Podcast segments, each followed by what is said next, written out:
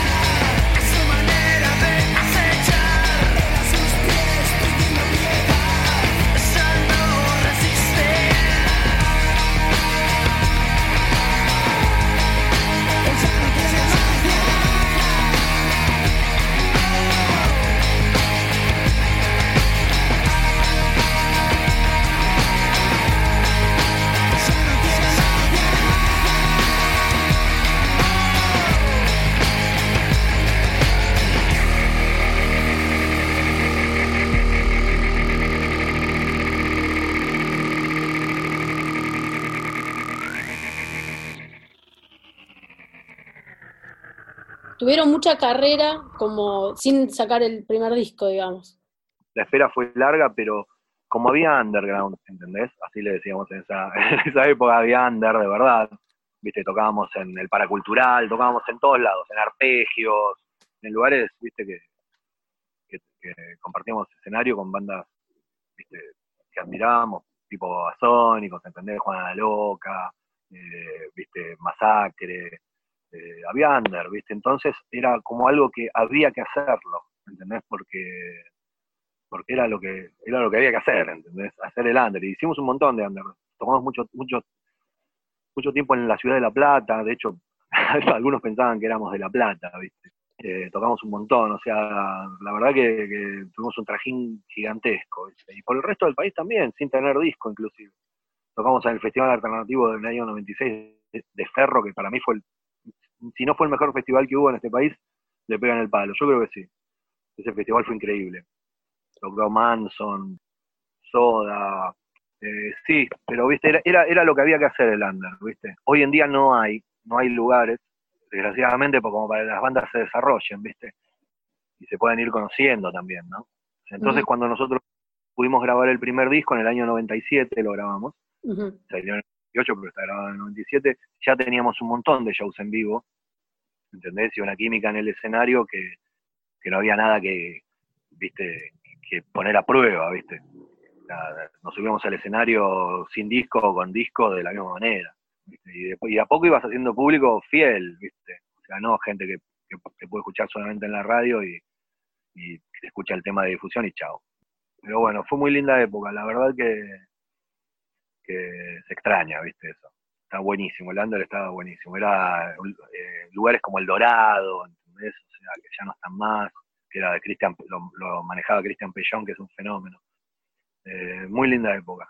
¿Y en La Plata te acordás dónde tocaron en algunos lugares? Tocábamos en un lugar que se llamaba Ultrabar, después en una esquina que era espectacular el lugar, o sea, eh, pero Ultrabar era un lugar muy chiquitito que tocábamos siempre, ¿viste? Teníamos muy buena onda con los dueños, íbamos casi todos los fines de semana, ¿viste? A tocar. Por eso te digo, te repito que pensaban que éramos de La Plata, ¿viste? Nos íbamos, cargábamos el Falcon de Andy Dussel con todo lleno, los instrumentos y volvíamos felices hoy en día es una locura, te para la policía, te, sacan el auto y los instrumentos. Pero era, era, otra, es más, no existía, no existía la autopista, ¿entendés? Nos volvíamos por, a la antigua nos volvíamos, escuchando radio AM. O nos quedábamos en La Plata, había fiestas en diferentes lugares, era otra época. Había una felicidad, viste, que estabas en la calle y estaba todo bien, y nosotros íbamos a boliches, por ejemplo, en pleno centro, y íbamos a tomar una birra al kiosco de enfrente, ¿entendés? Sí. O caíamos en la camioneta que tenía yo y nos quedábamos dentro de la camioneta eh, tomando birra, ¿entendés? Y escuchando música y a veces entramos al boliche, al baño, nada más, ¿viste?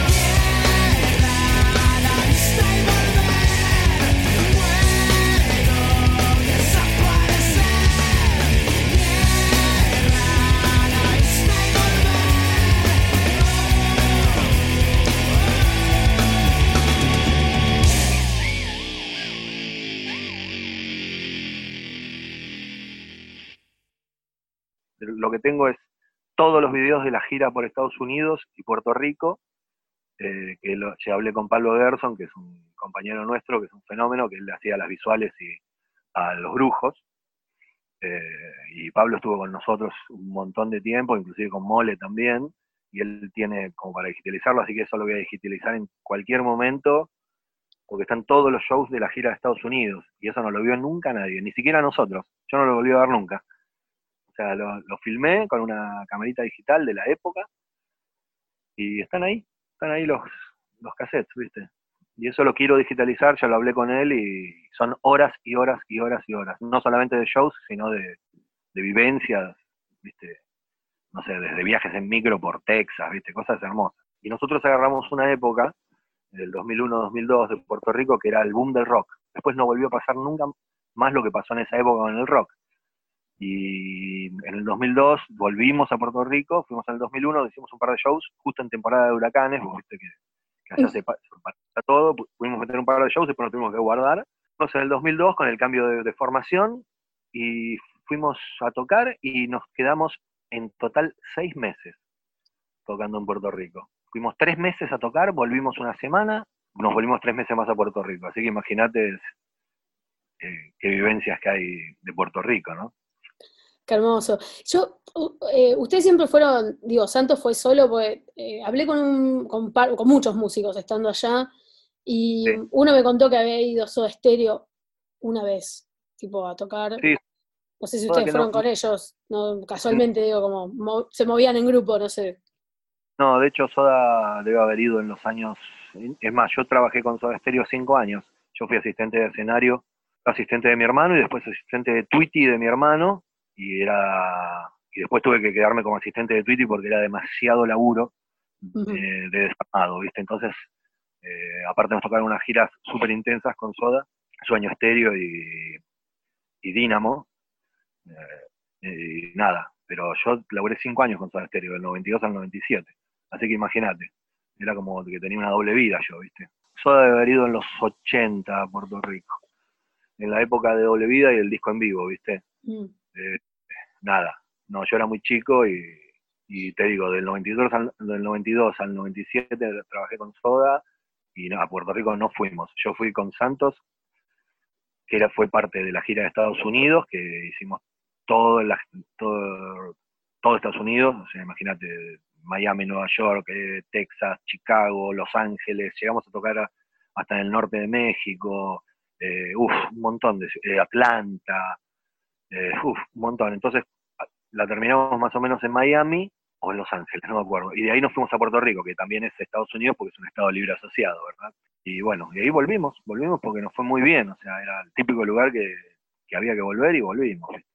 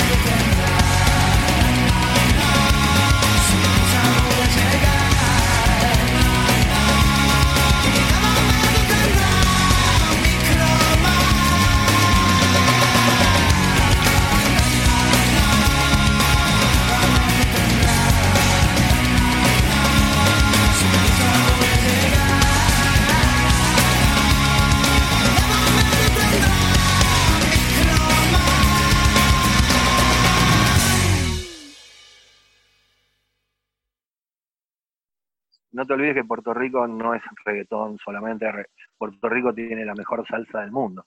Mi padre me lo dijo de muy chico y yo ya lo aprendí de muy chico. Me dijo, Andrés, la salsa es puertorriqueña, la salsa no es cubana ni de otro país, la salsa es de Puerto Rico. Ok, papá, perfecto, anotado.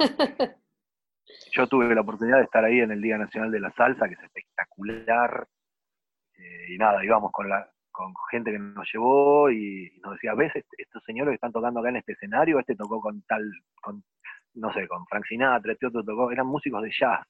Y ese nivel tiene la salsa. Entonces, ¿cómo no van a tener cultura musical un puertorriqueño si tienen esa monstruosidad hermosa que es la salsa, ¿entendés?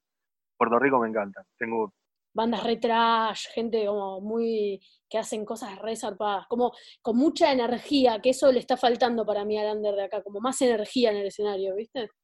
Blanditos, ¿viste? Y Muy blanditos. sin, Tenés sin, miedo a- sin, claro, sin agraviar, pero sí, sí, yo No, creo- no, hay que ser es lo que que me gusta ser- de Santos a mí, me gusta el power que tiene Santos hay que ser directo y, y- y marcar lo que a uno le gusta y lo que no le gusta. Y al que no le gusta que se la banque. y, ¿viste? Hay, que, hay que ser auténtico.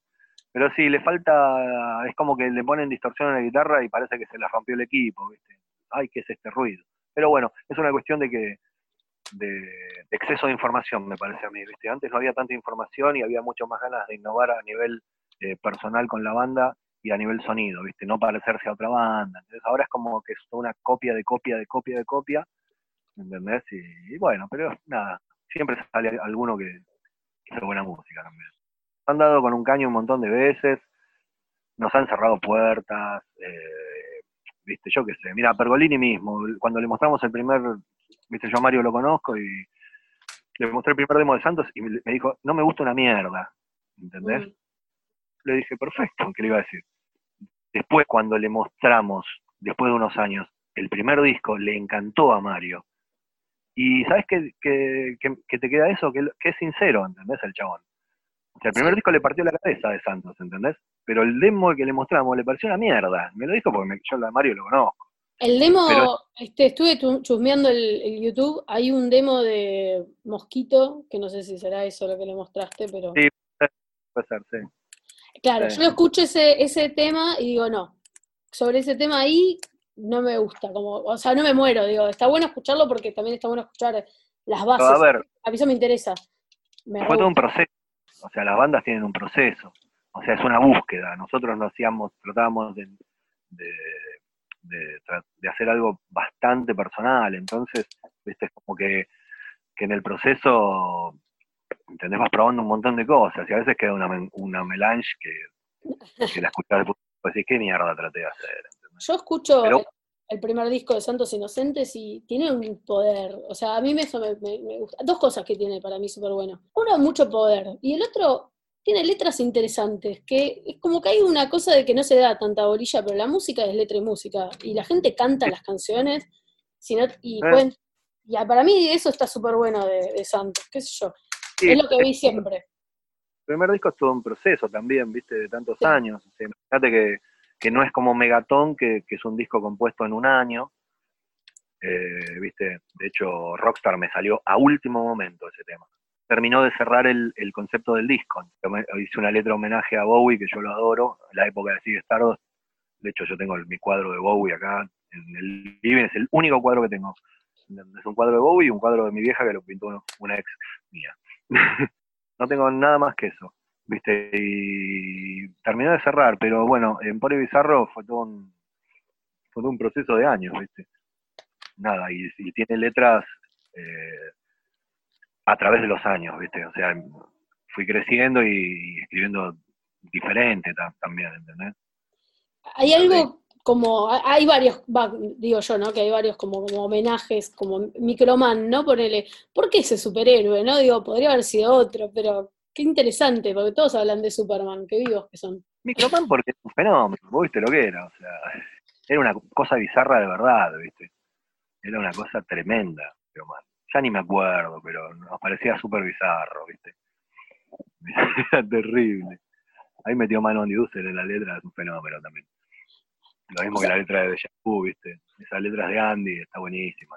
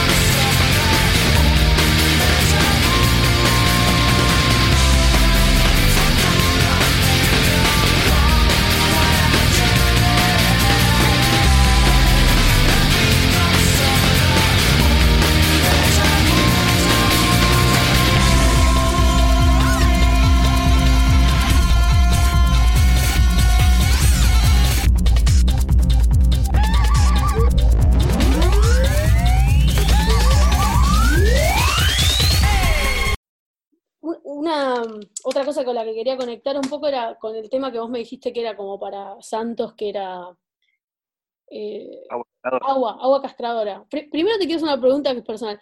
Veo que es el es el mito de Narciso o me parece a mí. Esa letra la hizo Ezequiel Lazo. Eh, Voy a tener que hablar con Ezequiel.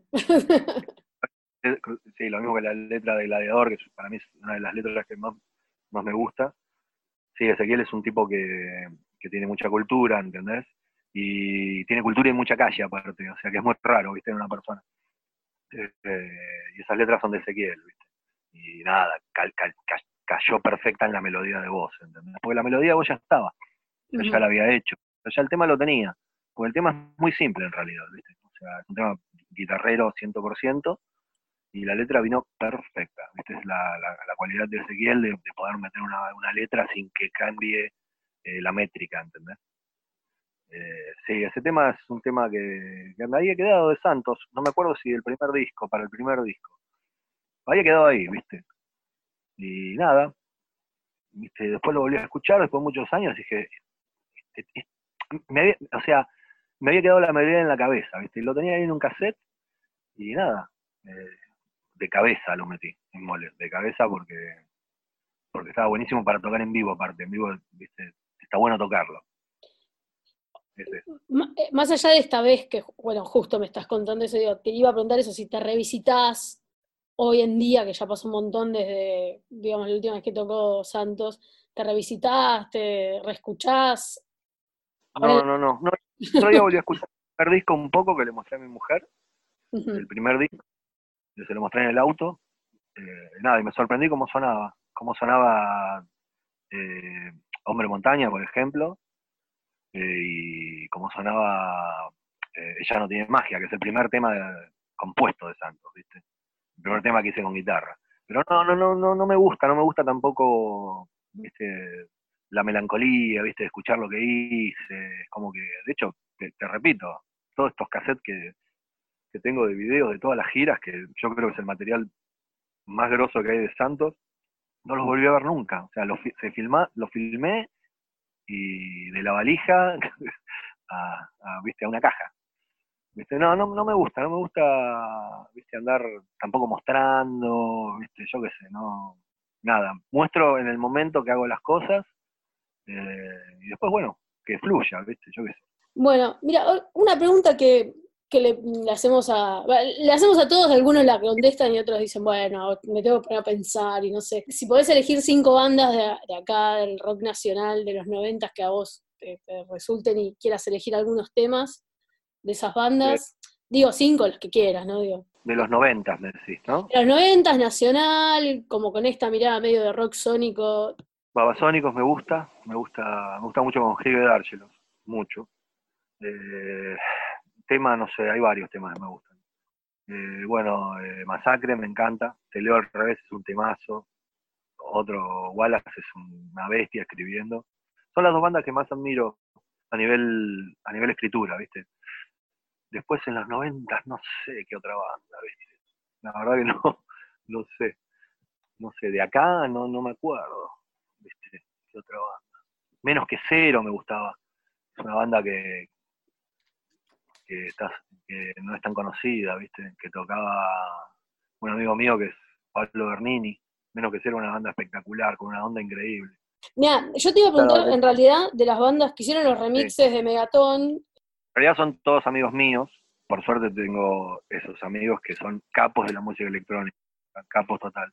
Sector 7G es Paula Agostinelli, eh, ahora está en España, en Barcelona él. Eh, es un fenómeno, un fenómeno. Eh, nada. Y bueno, eh, Frecuencia Infinita es Carlos Shaw, que es uno de los grandes maestros de la música electrónica también acá.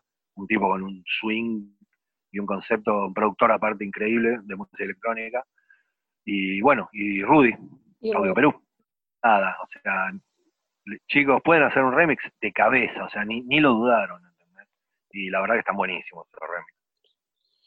Este, o sea, este disco es un discazo, como digo, como todo, como concepto es lindo, la impresión está buenísima, es doble, eh, tiene remixes, me encanta, me encanta todo, o sea, es como... El arte es un fenómeno, un diseñador fenomenal que es Nacho Meira, en base a una... La tapa de ese disco es una publicidad de los años 40 que yo saqué de una revista de selecciones, que la volví a buscar y no la encontré. Debería tomarme el laburo de, de ver si no están en otras revistas. Yo tengo una colección de revistas selecciones enorme. Debería fijarme si no están en, en otro número de la revista, el, el- el original, ¿entendés? Entonces Nacho, yo le dije, quiero esto, pero futurista, ¿entendés? O sea, y caótico. Entonces él la agarró y la, la destrozó y está buenísimo. Pero la, la foto de, de la mina y el chabón eh, con, con la radio eh, eh, era una valija en realidad. Y después, bueno, le puso todo lo demás.